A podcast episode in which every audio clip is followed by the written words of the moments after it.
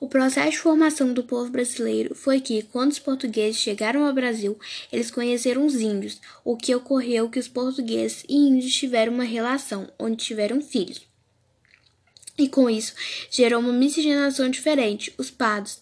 Com o passar do tempo, essa miscigenação foi crescendo, que hoje é uma das maiores miscigenações no Nordeste, Norte, Centro-Oeste e no Brasil inteiro onde gerou a população negra, que por causa do racismo, muitos deles têm uma classe baixa, porque os governos normalmente não veem o esforço que eles fazem para ter um alimento ou até mesmo ajudar a família e sustentar a sua casa, o que gera a desigualdade social.